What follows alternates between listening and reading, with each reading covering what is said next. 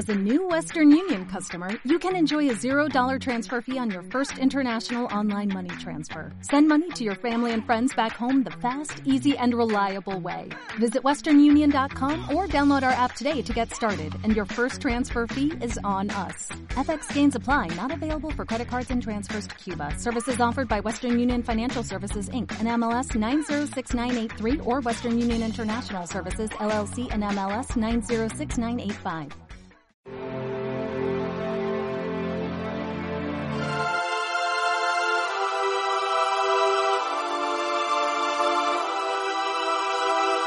En aquel tiempo, al enterarse Jesús de la muerte de Juan el Bautista, se marchó de allí en barca a solas a un lugar desierto.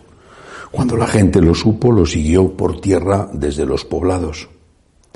Al desembarcar, vio Jesús una multitud. Se compadeció de ella y curó a los enfermos. Como se hizo tarde, se acercaron los discípulos a decirle, estamos en despoblado y es muy tarde despide a la multitud para que vayan a las aldeas y se compren comida. Jesús les replicó, no hace falta que vayan, dadles vosotros de comer. Ellos le replicaron, si aquí no tenemos más que cinco panes y dos peces. Les dijo, traédmelos. Mandó a la gente que se recostara en la hierba y tomando los cinco panes y los dos peces, alzando la mirada al cielo, pronunció la bendición Partió los panes y se los dio a los discípulos. Los discípulos se los dieron a la gente. Comieron todos y se saciaron y recogieron doce cestos llenos de sobras. Comieron unos cinco mil hombres, sin contar mujeres y niños. Palabra del Señor. Gloria a ti, Señor Jesús. Hoy el Evangelio es el mismo que meditábamos ayer domingo. No sé si es algo deliberado por parte de los liturgistas que seleccionaron las lecturas o es casualidad. En todo caso, el Evangelio es este fragmento, todo, pero este fragmento es tan importante que viene bien echarle una segunda ojeada. Si ayer hablábamos de, de lo que significa esta frase, dadles vosotros de comer, y de cómo la caridad ha estado siempre en la genética de la Iglesia, desde el inicio, el cuidado por las personas necesitadas es una característica esencial de nuestra fe. No podemos amar al Dios al que no vemos si no amamos al prójimo al que vemos. Son palabras eh, del apóstol Santiago. Pero este amor al prójimo, comentaba ayer al meditar el Evangelio, este amor al prójimo no se limita a darle un pedazo de pan o un poco de pescado como hizo el Señor en aquel milagro, sino que lo que tenemos que hacer como hizo el Señor es dar a comer el pan de vida, el cuerpo y la sangre de Cristo, tanto más importante cuanto en este momento más difícil es en algunos sitios poder acceder a él. Pero no voy a repetir la meditación de ayer. Quiero fijarme en, en, otra parte de este Evangelio que suele pasar desapercibida. El Señor dice a los apóstoles repartir los panes y los peces, y recoged las sobras. Bueno, eh, podía entenderse como una medida de austeridad, de no derrochar alimentos, de que eh, los alimentos son tan importantes que es una pena tirar a la basura la comida. Y creo que esto es también algo que nosotros debemos recordar y practicar. Pero no creo que se refiriera solo a eso. De hecho, la Iglesia no lo ha interpretado así, no lo ha interpretado esta orden del Señor como un consejo de austeridad o de aprovechamiento de los recursos. Lo ha interpretado en relación con la Eucaristía, con esa Eucaristía que, según San Juan, es el punto final de este milagro. Cuidas del cuerpo y das el alimento para el cuerpo y cuidas del alma, das el alimento para el alma, que es la, la comunión.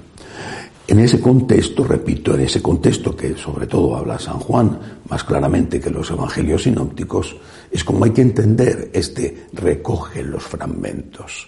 Por eso, habitualmente, el sacerdote tiene muchísimo cuidado con las pequeñas partículas que quedan después de hacer la fracción del pan en la patena.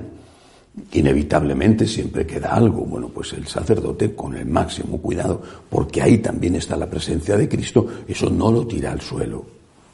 Purifica la patena sobre el cáliz, después echa el agua en el cáliz y se bebe lo que quedaba de vino con esas eh, con esos fragmentos, esas partículas del, del pan fraccionado. Lo mismo cuando se reparte la comunión a los fieles, esas partículas que quedan, a veces pedacitos de formas que, no, estaban bien cortadas, el, el, sacerdote no lo tira, eh, lo consume él.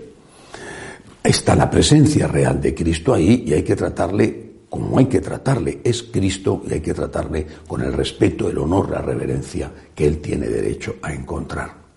Pero esto nos lleva a otra, a otra enseñanza.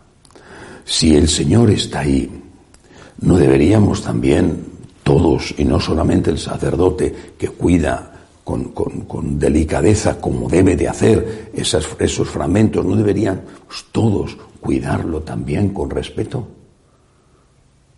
Muchas veces ves formas de comulgar que te producen un profundo dolor. Más de una vez he tenido que llamar la atención a feligreses que posiblemente sin, sin ninguna mala intención, pero se llevaban, cogían la forma en la mano y se la llevaban a su banco. No, usted tiene que comulgar delante del sacerdote. El sacerdote tiene que ver cómo usted comulga. No puede usted llevarse la forma con usted, porque eso puede dar lugar a abusos y a sacrilegios. Pero no solamente esto.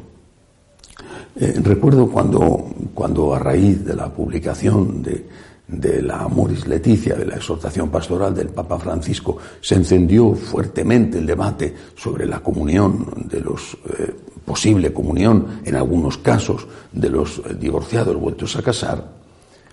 Recuerdo que el Papa Benedicto XVI, el Papa emérito, tuvo una intervención eh, a propósito de eso y dijo, creo que esto debe de recordarnos la importancia de comulgar en gracia. Eh, es, es mm, para mí sorprendente, doloroso según lo que haya detrás, pero de luego sorprendente que la inmensa mayoría de los feligreses que vienen a misa comulguen todos los domingos, cuando muchos de ellos hace mucho tiempo que no se han confesado. Podemos estar ante un escenario maravilloso, idílico, en el cual los católicos ya no cometen pecados mortales. Vale, si yo no cometo un pecado mortal, la Iglesia me obliga a confesar una vez al año. Bueno, es un, un escenario, repito, idílico y maravilloso. Yo no me lo creo.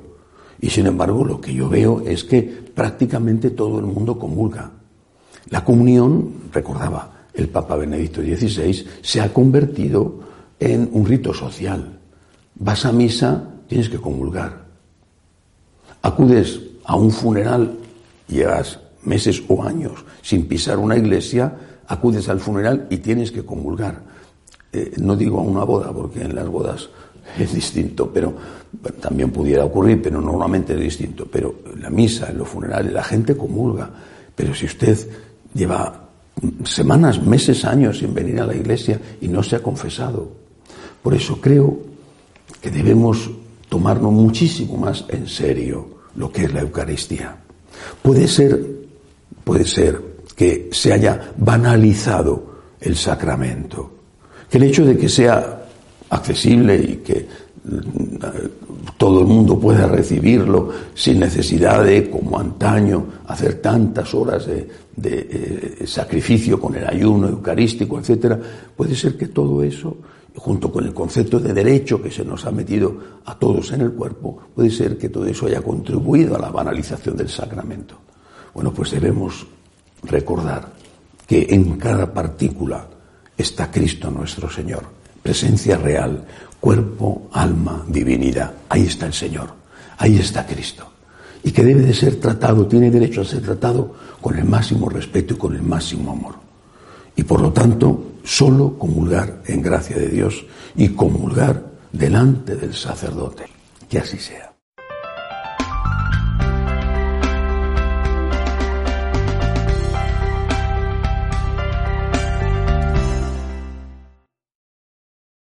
En Sherwin Williams somos tu compa, tu pana, tu socio, pero sobre todo somos tu aliado, con más de 6.000 representantes para atenderte en tu idioma y beneficios para contratistas que encontrarás en aliadopro.com. En Sherwin Williams somos el aliado del PRO.